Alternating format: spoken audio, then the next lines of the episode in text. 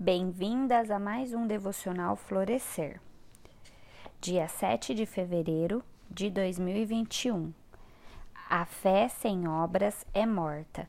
Tiago 2, 14 ao 26. Porque assim como o corpo sem espírito é morto, assim também a fé sem obras é morta. Tiago 2, 26. Sabemos que a salvação é somente pela graça, por meio da fé. Mas as obras são uma consequência inevitável da fé. Aqui entramos em um dos principais assuntos da carta de Tiago. Nossa fé precisa resultar em boas obras.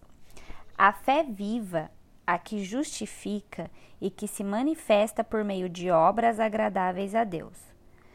Tiago deixa claro que crer em Deus, até os demônios creem e tremem. Marcos 1, 24. E ao contrário da pessoa que afirma crer sem demonstrar através de atitudes, eles agem de forma coerente à sua crença. Eles tremem. Sim, os demônios tremem porque estão em rebeldia contra Deus e sabem que vão para o inferno. A fé sem obras, sem atitudes, sem mudança de vida, sem atos de amor pelo próximo, sem frutos, é morta e não passa de palavras vazias e de um mero sentimento. Fé salvífica é mais que isso. A fé que salva uma pessoa resulta em obras e atos de obediência a Deus. Se você tem fé em Cristo, você tem um compromisso com Ele que leva à obediência. Sua fé se torna verdadeira ou completa quando está associada à obediência em Cristo. Foi assim com Abraão e Raabe. Você percebe que a fé operava juntamente com as suas obras e que foi pelas suas obras que a fé se consumou? Tiago 2:22. Observe que se fala das obras de Abraão no plural. Tiago não estava pensando em um ato de Abraão. O sacrifício de Isaac foi o fim de uma longa cadeia de atos de obediência a Deus, que começou em Gênesis 12, 1.